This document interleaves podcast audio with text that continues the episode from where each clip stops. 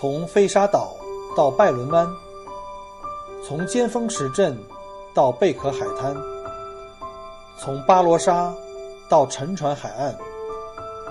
请跟随老司机一起，让我带你走进精彩的澳大利亚。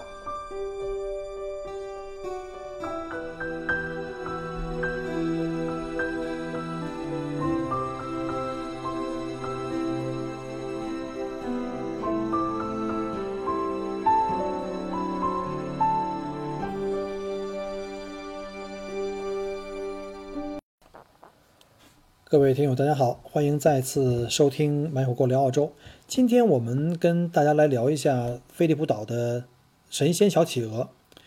菲利普岛呢，位于墨尔本东南部大约两个小时的车程，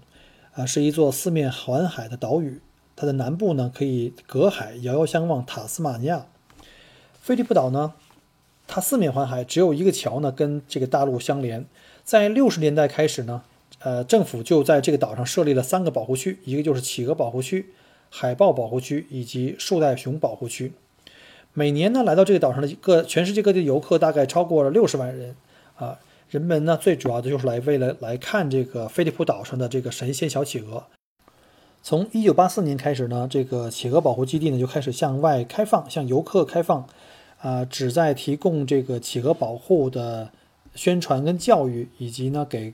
全世界的游客呢，来展示小企鹅的这个生态系统和生活环境。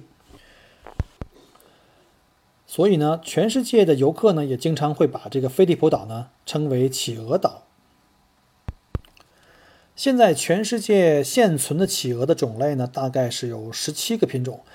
而一半以上的企鹅呢，比如像什么南非企鹅呀、皇家企鹅呀，还有帝企鹅啊，一半以上的企鹅都是属于濒危的物种。但是菲利普岛上呢，目前是全世界最大的这个神仙蓝背小企鹅的这个保育基地，也是所有十七个品种的企鹅里面的保护的程度是最好的。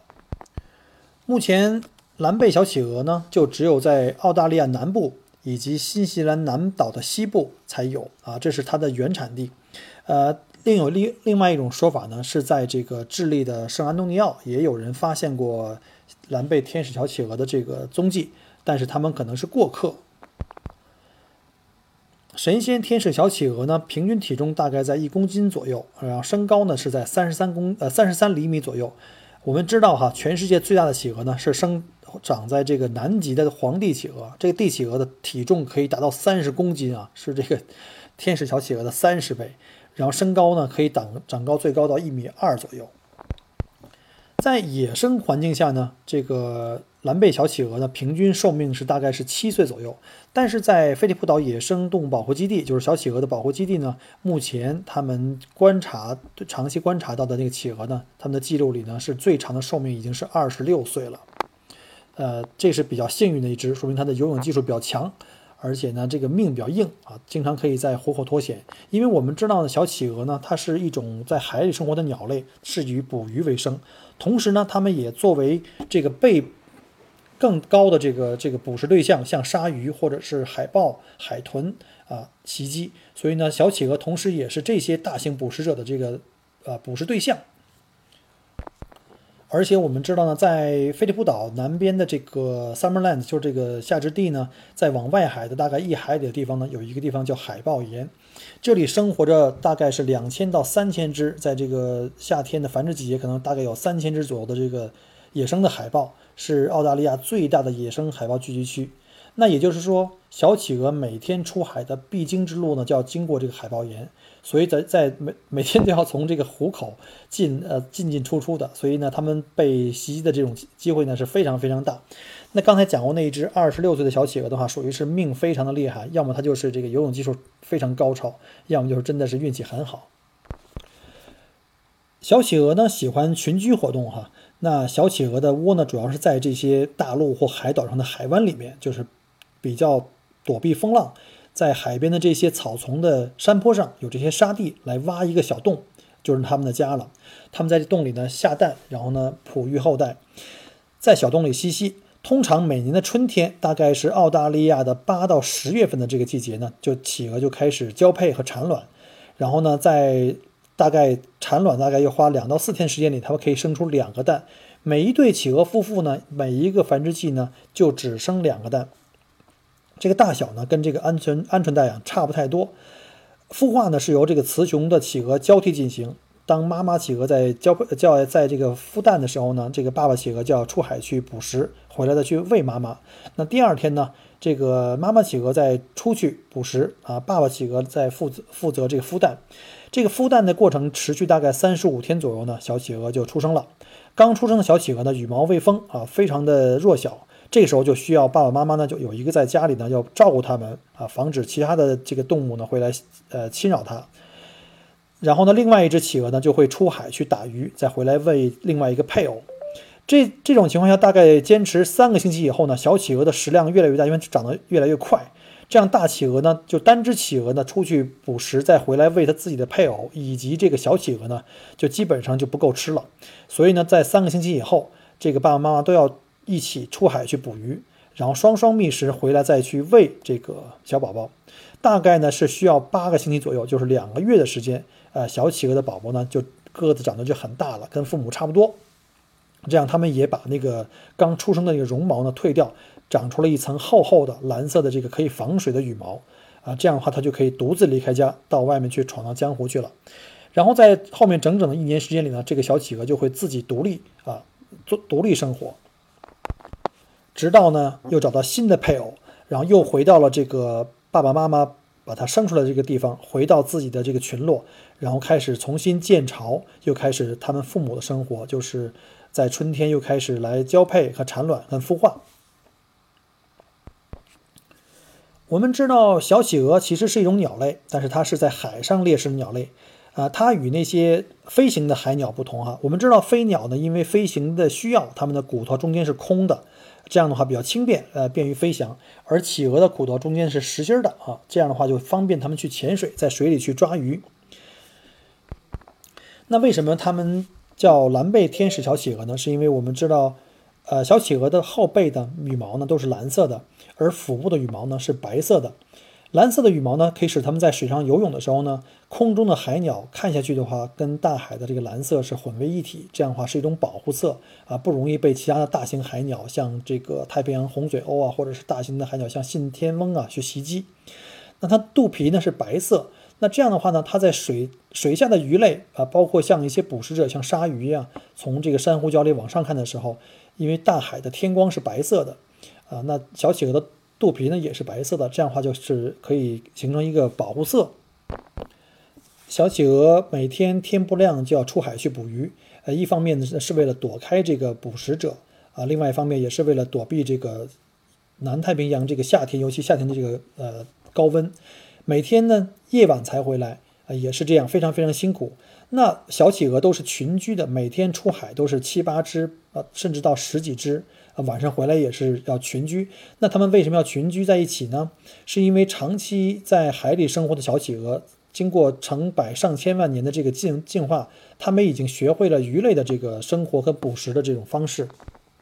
我们知道，海里面大部分的鱼呢是成群游动的，这个特性是因为它们对捕食者的集体的这种互相保护的这种能力。我们知道，像鲨鱼或者是海豹、海豚这种这种鱼类或者这种哺乳类的话呢，在海里面。是很难同时聚焦两个以上物体，所以这就是为什么呢？我们看到海里很多鱼类呢是抱成鱼球啊鱼团，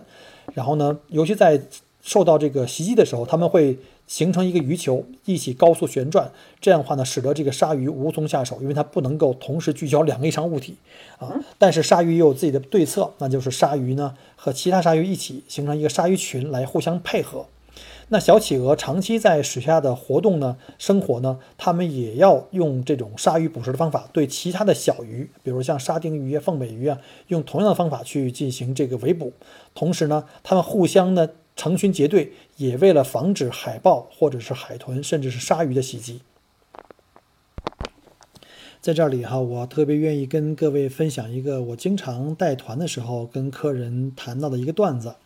这个段子可能大部分的游客都不知道哈，也许我们听友里面有很多人可能知道，就是我经常会问，我就问客人说，为什么这个北极熊不爱吃企鹅呢？啊，大部分客人都很认真去讲，哎呀，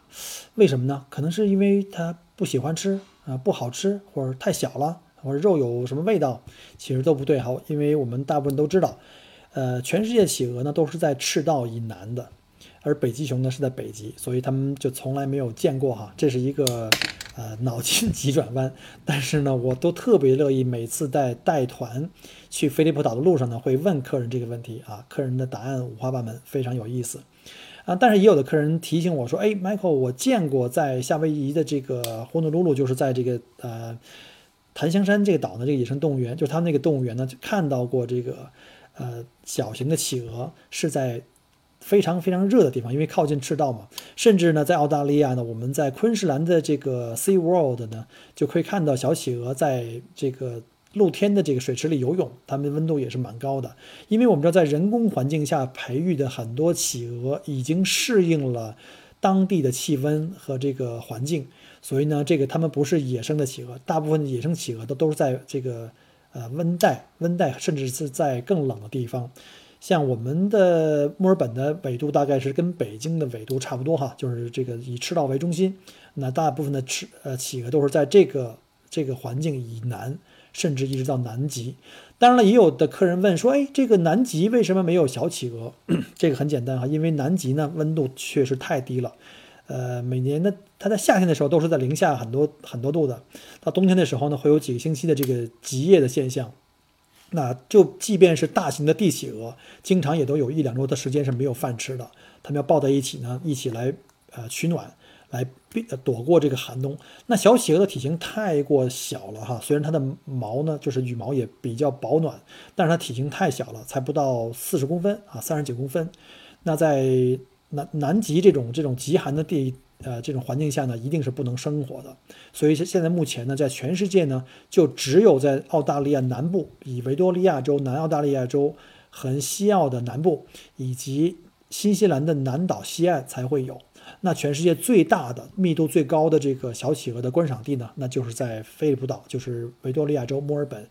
呃，西边这个一百五十公里处的这个菲利普岛啊。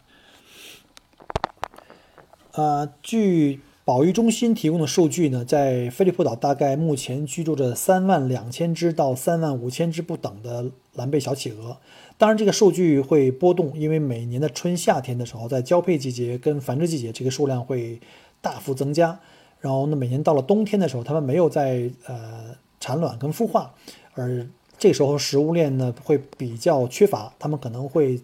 不是每天回到这个菲利普岛，他们可能会在海上生活几天啊，甚至一个星期，甚至迁移到其他的那个顺着鱼群迁移到其他的地地地方去，大概十天二十天左右，呃，曾经在。远离菲利普岛一千海里的地方呢，发现了小企鹅的踪迹啊，这个是他们是游泳是非常非常厉害的。目前菲利普岛这个小企鹅的项目呢，在维多利亚州呢，除了大洋路之外呢，这是排名第二的受关注度的这个旅游项目。所以来到维多利亚州、来到墨尔本的客人呢，基本上都会选择这个菲利普岛项目啊，因为它非常非常可爱哈，非常非常呆萌。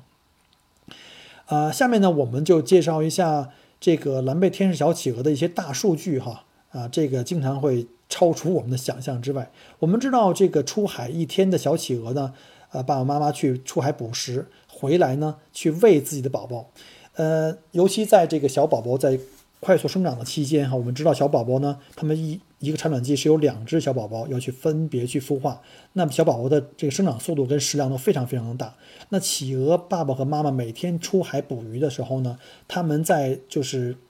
吃饱了以后呢，从外面游回来的时候，体重会增加一倍。就他们把大部分的食物呢存在胃里，我们叫鱼汤。就是经过了一天的这个消化呢，那个鱼呢基本上已经成为一个半消化状态，但鱼的形状还得保持。他们回到自己的窝里呢，用反刍的方法把鱼从胃里吐出来，来喂自己的小宝宝。啊。如果听友有兴趣的话呢，我们可以在有机会，如果各位能将来能到维多利亚州来参加我的这个旅游团的话呢，我会在路上再跟各位介绍，甚至我可能要对您进行考试哈，不要这个白白枉费我这么辛苦给你们讲这些故事。那小企鹅的体型呢，来跟人类做个比较吧，呃，比如说跟我比吧，我是算标准身材，呃，一米七五身高，呃，英制的话应该是五英尺九英寸。那蓝背天使小企鹅的成年企鹅呢，大概身高在三十三公分左右，大概是十三英寸左右啊。那小企鹅的平均寿命，我们刚才讲过了哈，是七年。但是目前菲利普岛上面记录的最长的这个寿命的企鹅是二十六岁啊，很厉害了。这个已经小企鹅呢，最高的潜水的记录，目前我们采集到的数据呢是大概七十二米。因为我们知道哈，经常潜水的人会知道，在水下每下降十米，你的这个鱼群的这个种类跟数量会多很多倍啊。那小企鹅因为体型很小。它的最长潜水时间呢？目前的记录呢是一分五十六秒啊，这已经是很牛了，因为它们游泳速度非常快，可以在一分五十六秒之内呢达到七十二米深度再上升回来，这个我本人是不敢 想象的哈。啊，再有一个的数据呢，就说起来就非常心寒，就小企鹅每天平均潜水的次数大概在两百到一千三百次，那为什么会有这么大的差异呢？因为我知道，我们知道，在这个就即便在人群里面的话，我们每个人的能力都是不一样的啊。另外呢，在不同的季节啊，小企鹅这个捕鱼的这个这个容易的程度也不一样。比如说像夏天，食物链比较丰富啊，它们可能很快就可以捉到一天所需要的食物。那如果要是在冬天啊，甚至是这个就食物链很少的时候，它们可能要游到很远的地方去捕鱼。那这个时候呢，你你如果再碰到一只比较笨的小海呃小企鹅，它可能不能够那么高效的抓鱼的话，那它可能要上千次才够一天的食物。那小蓝企鹅每天在海里游泳时间啊，大概在十三四个小时以上。那在海里游泳的距离呢，可以达到最远往返的做到五十公里每天啊，三十一英里的样子，相当的不容易。那有的人会问，那小企鹅一天在水里待那么长时间，它不累吗？对不对？它要抓鱼，同时它还要防止其他的鱼抓它，那当然当然会累。那小企鹅如果累了怎么办？它就会在水面上休息一会儿，睡一觉。当然，它睡的时间不可以不可以像我们一样五六个小时、七八个小时。小企鹅在水上累了以后呢，它会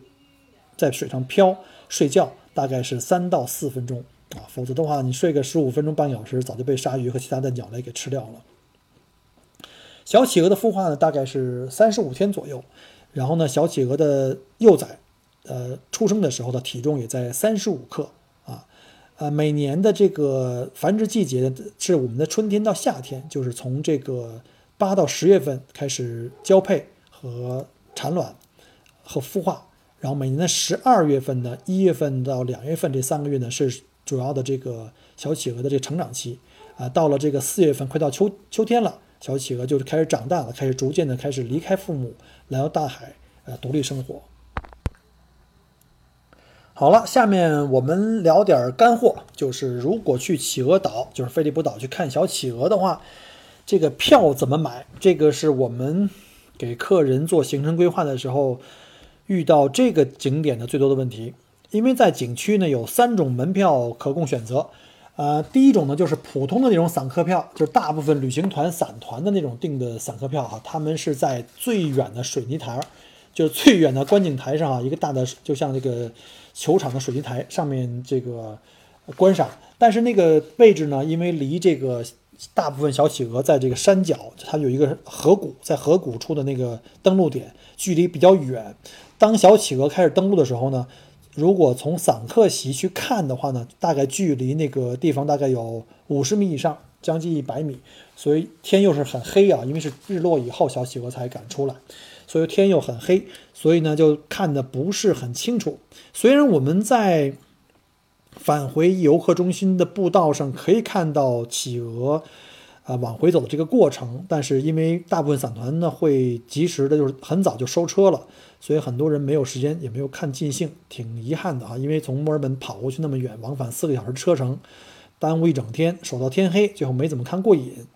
还有两个地方可以看呢，是我呃比较推荐的两个景点，因为我们从中国这么老远飞过来哈，我觉得还是一定要看看小企鹅。最最棒的、最最壮观的那个集结和这个游行的场面，那登陆点呢？那个地方呢是散客进不去的，那是要收票的，就是收第二轮的这个票，呃，是属于 VIP 票。那 VIP 票呢又分两种，一个呢就是啊。在地上呢，坐的那个木栈道上去看，那从企鹅的那个集结点呢，可以看到企鹅啊，上百只企鹅的集结，在他们在出海以后，不会马上就开始走回家，先在一起集结，互相梳理羽毛，然后等他们这一个方阵都集结齐了，就开始出发啊，这个游行就算正式开始了。还有一种呢，叫 VVIP，就是地下观察室，就在这个木栈道的下面呢，挖了一个坑啊，就算一个半地下室吧。然后人脸的位置正好是在这个跟土地的这个地面的平齐，那小企鹅就等于在你眼前走过。当然，这个中间是有一个小的玻璃窗的，但小企鹅离你会非常非常近，虽然隔了个玻璃窗，它的神态呀、身体啊就看得很清楚。那这几种票的票价当然不一样了啊。普通票呢是二十六块二，以前两年以前没这么贵，是二十五块钱，现在涨了一点，可能是因为这个通货膨胀还是各种原因吧。然后呢，这个地面的座位呢，这个坐席 V V V 啊，就是 V I P 的坐席呢是五十二块五毛钱澳币。那地下室呢 V V I P 呢是六十七块五。那其实我觉得在地面这个就 OK 了，就已经看得很清楚了。但如果您的要求更高，可以选那个 V V I P 地下室也没问题。V V I P 这个地下室呢，还有一个好处呢，就是如果遭遇到天气不好的时候，比如像刮大风、下大雨天很冷的时候呢。那地下室的这个优势就发挥出来了，因为它是带棚子的哈，全包的，再大的风雨也都是不怕的。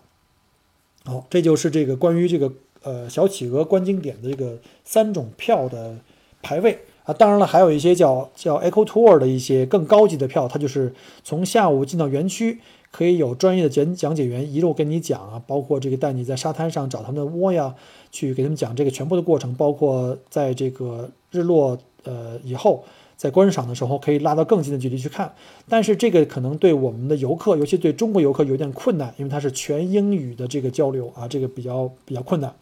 我就建议就算了，那个会更贵一些。再有一个呢，就是关于小企鹅的那个登岸的时间，这个要跟大家特别交代一下，这个也是呃比较容易困惑的地方，因为我们知道在澳大利亚南部哈。啊，除了昆士兰州以外，就是这个我们叫西南威尔士啊、维多利亚和南澳大利亚，我们这几个地方呢，到了夏天是有叫夏令时的，就是每年十月的第一个星期天开始转入到夏令时，会把这个时间拨快一小时。那冬天呢，我们从四月的第一个星期天再拨回来。那也就是说，每天这个日落的时间呢，全年就会有很大的差异，尤其在夏天，因为夏天我们为了追着太阳的时间啊，就把这个时间又拨快一小时。那冬天的时候还好一点哈，冬天的时候，比如说像我们在五六月份的时候和七月份的时候，大概呢是在五点半呢到六点的时候，晚上五点半到六点的时候，这太阳就开始落山了。然后呢，大概落山以后的半小时，这个小企鹅看天已经黑了嘛，就开始从大海上开始登岸啊，他们绝对不会在这个太阳落山以前爬回来的。那到了夏天就很麻烦，因为夏天夏令时我们的时间拨快了，就经常呢会是在晚上八点半甚至九点太阳才落山。那太阳落山之后呢，我们再看一个小时的这个小企鹅归巢，大概都在一个小时。然后出来呢，可能还要在游客中心休息一下，上个厕所啊，然后买杯咖啡啊，或者买点纪念品，那就等于加在一起的话大概一个半小时。那如果九点出来，呃九点太阳落山。十点半才登车往回跑的话呢，记住哈，从这个 Summerland，从这菲利普岛这个野生的企鹅保护区回到墨尔本市区，大概还有两个小时的车程，也就是回到墨尔本的话，大概是夜里十二点半到一点，这是蛮辛苦的。尤其赶上这个 M1 高速修路的时候呢，经常很多的一百公里的限速会变成六十，那就更麻烦。所以呢，这里呢就给各位游客呢要提个醒，就是。要做好思想准备。第一呢，在冬天来的时候哈，会比较凉，因为这边太阳落山以后呢，这个昼夜温差很大。墨尔本著名的一天四季嘛，呃，太阳出来的时候，白天可能还比较温暖，到了晚上，太阳一落山，在海边一吹风，可能会比较冷，要带点什么薄的羽绒服啊、冲锋衣啊，呃，最好是能防水的，万一要是下雨。那到了夏天的话呢，虽然不是那么冷了，但是呢，日落会非常非常晚。大家会觉得非常辛苦，因为回到酒店大概十二点半一点钟了。那第二天的话，可能还要有其他的行程啊，所以我们一般建议呢，飞利浦岛这个项目呢，就不要安排在最开始。如果你第二天还要爬起来六点七点起床去大洋路来个一日游，那就惨了，那这一天会相当的困倦。所以我们一般建议呢，飞利浦岛这个项目呢，作为你们在墨尔本的最后一个行程，就是回到酒店十二点半一点没关系。那回去以后可以睡到自然醒啊。第二天一般酒店呢是澳大利亚酒店是两点钟以后才才可以 check in，十点钟以前要 check out，所以呢可以睡到自然醒。十点钟以前从酒店离店，然后呢再前往机场，再赶赴下个城市或者是回国都可以。所以我们会建议把飞利浦岛这个项目呢放到最后一天的行程。那说到行程的话，可能有的客人就会说，那我如果想来墨尔本，想去看这个小企鹅的话，那这一天小企鹅的路线如何规划？因为小企鹅下山，呃，要太阳下山以后才出来嘛。那这一天出来，我从什么时候从墨尔本出发？然后中间要不要安排其他的活动呢？啊，这个问题是非常有价值的。啊，在这儿呢，就给大家来介绍一下。根据我本人在这个墨尔本带团这么多年，以及周边这个景点的这个我们的实施的一些经验呢，呃，我们把这个飞利浦岛这个小企鹅的项目呢，呃，我们管它作为一个叫墨尔本的这个澳大利亚动物天堂一日游。为什么叫动物天堂一日游呢？因为我们知道，在这个整个沿线上有很多地方可以去看一些小动物，比如说早期我们会带这个客人去看这个羊驼农场。然后呢，会在 San Remo 呢看这个 Pelican，就是鹈鹕的喂食。然后呢，如果要是客人还没有在其他的景点或在其他城市呢，呃，零距离接触过澳洲澳洲的这些特色动物，比如像羊驼、像羊驼呀，像这个袋鼠啊，像耳苗啊、考拉呀呢，我们会在飞利浦岛呢安排客人去这个飞利浦岛野生动物园。飞利浦岛呢，其实有呃四五家大型的动物园。啊，但是呢，Michael，我个人呢是比较推崇这一家了。一方面呢，它是在菲利普岛，我们可以把这个项目呢跟这个呃野生动物园和这个小企鹅放在一起。另外一个呢，它是一个 open range，就是一个开放养殖的一个农场。呃，像这个袋鼠啊、耳苗啊。什么呢？都是像黑天鹅，都是散养的。那我们可以零距离的去喂食、去拍照，这个是大部分客人都特别喜欢的，可以跟澳洲特色动物来互动哈。啊，这个是非常非常不错的，是我们推荐这个这个活动。然后另外呢，在小镇上呢，如果午餐的话呢，基本上有两个地方可以选，一个就是在岛上，呃，最大的这个小镇叫 Cos，然后呢，还有一个呢，就是在入岛之前，在这个上岛之前那个大桥呢。呃，有一个码头叫做 San Remo 啊，这个两个小镇上都有呃中餐馆或者是这个泰餐啊，都还不错。然后当然西餐就很多了，主要以这个炸鱼薯条为主。那除此之外呢，小镇上还有一些其他景点，比如像考拉保育园啊，啊还有像丘吉尔农庄。但是呢，这个通常呢都是这个旅行社大散团的常去的地方。我个人觉得这个这个景点的这个吸引度呢，在我个人的价值观里呢，不是那么重要。当然，如果时间还充裕的话，尤其在夏天哈，夏天的日照时间长，这个白天的时间很长，我推荐呢，如果下午还有时间，我可以建议客人呢去飞利浦岛的这个巧克力工厂啊，每个人十七块钱门票，可以去参观一下这个巧克力工厂，呃，里面会从零开始给你讲一下巧克力从种植到采摘。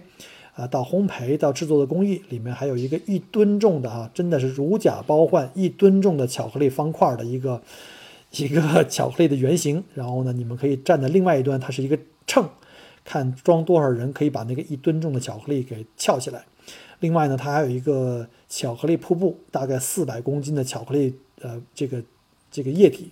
慢慢在流进这个瀑布上面的顶端，然后呢，当流满了以后就会。瞬间倾泻而下，四百公斤巧克力非常壮观。我每次看到这个地方，我真的想，哎呀，我要是能把这个脑袋伸进去，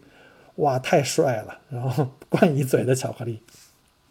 那除此之外呢，还建议呢，就是如果你们有就是有兴趣的话呢，可以从这个 Cos 小镇呢有一个码头，可以坐船去到这个海豹岩去参观一下这个野生海豹。这个是澳大利亚的野生海豹密度最高的地方啊，就是在这个小企鹅的那个呃保育基地外海大概一海里的地方，那个地方呢叫诺比斯角啊，也是这个整个这个岛看日落最美的地方。最后要提醒的呢，就是因为小企鹅项目是在日落时分，然后呢，日落之前你可能还要去这个诺比斯角看一下日落，啊，这个很漂亮吧？然后也可以看一下这个留守企鹅，有很多就企鹅保育中心啊，人工做的那个小小木头屋，就是给这个为了提高这个小企鹅的繁育率。那通常这个回酒店要在。十二点半一点，所以我个人强烈建议呢，在去到保育中心以前的一个小时，最好在这个 Cos 小镇呢，能够把这个晚饭搞定哈。呃，那儿有一些餐厅啊，还是不错的。然后把晚饭搞定，这样的话就不至于在回来的路上肚子很饿。到了墨尔本市区以后呢，又太晚了，很多餐厅已经不开了。啊，再说旅行社的车也不可能说把你放到餐厅那还要等你，因为导游这个加班的加班工资非常非常贵。呃，一般如果像一般的小团的司机，呃，每超时一小时要付六十块钱澳币，呃，大车的话可能一百一百二。所以呢，我建议的话就在 Cos 小镇把晚饭搞定，然后再去看企鹅。看完企鹅以后呢，就直接一路杀回酒店休息。我还有碰过其他的客人呢，就是在跟我反复讲说：“哎呀，小郭，我们的这个行程的时间啊，计划很紧张，在墨尔本没有那么多时间。呃，原来我们是建议呢，就是还有一个另外一景点，就是菲利普岛以外呢，还有我们在丹尼弄山有一个蒸汽小火车 Puffin Billy，啊，还有像什么我们在 Brighton Beach 呢有这个。”墨尔本非常非常著名的这个彩色沙滩小屋啊，是一个非常浪漫的拍婚纱的圣地。然后有的客人就说，我们实在是没有时间再安排一天，可不可以把它安排到这个菲利普岛行程里面来？也是可以的。呃，其实距离上会绕一点远，但是呢，呃，修改一下行程是可以做到的。但是就不可以再去看那个 Pelican 啊，或者是羊驼，因为没有那么那么多时间啊。可以上午先去坐小火车，然后呢。中午赶到菲利普岛去吃午饭，或者是在路上把午饭搞定，然后下午去野生动物园加菲利普岛，或者是呢上午去这个 Brighton Beach 的这个彩色沙滩小屋，然后呢在中午赶到菲利普岛啊，就是大概都是这样可以去组合的。但是切记切记不要贪多，就是我曾经看到过客人在网上不知道看了哪些呃坑爹的这种所谓攻略。我看了一下，我就不知道那帮人是不是到底来没来过澳洲。呃，说是上午去大洋路，下午去看野生动物园，晚上看小企鹅。他是希望一天把这个澳大利亚在墨尔本这边的明星景点全部都玩过一遍。但是这个常识是这样的：大洋路呢是在墨尔本呢西南，跨过海湾呢才是墨尔本的东南。东南那边呢就是像菲利普岛和这个小企鹅。还有这个野生动物，就是那个小帕风比利小火车，是在墨尔本正东的丹尼弄山里边。坦白讲，如果你想真的想认真想大洋路和菲利普岛一日游的话，那东边西边两边跑的话，坐车是绝对没办法的。但是如果你真想这么干，那就找找我们来包一架飞机吧。我不是在开玩笑，我们真的是提供这个私人飞机业务。下一期呢，我会来跟大家介绍一下如何实现你的飞行员梦想。下一期我们会重点介绍如何在墨尔本成为一个私人飞机的驾驶员，然后如何驾着飞机呢，在墨尔本的市区上空以及漂亮的海岸线上面享受这个呃最美的景观。那我们下一期再见，祝各位生活愉快，身体健康。Michael 在澳洲墨尔本等着你们。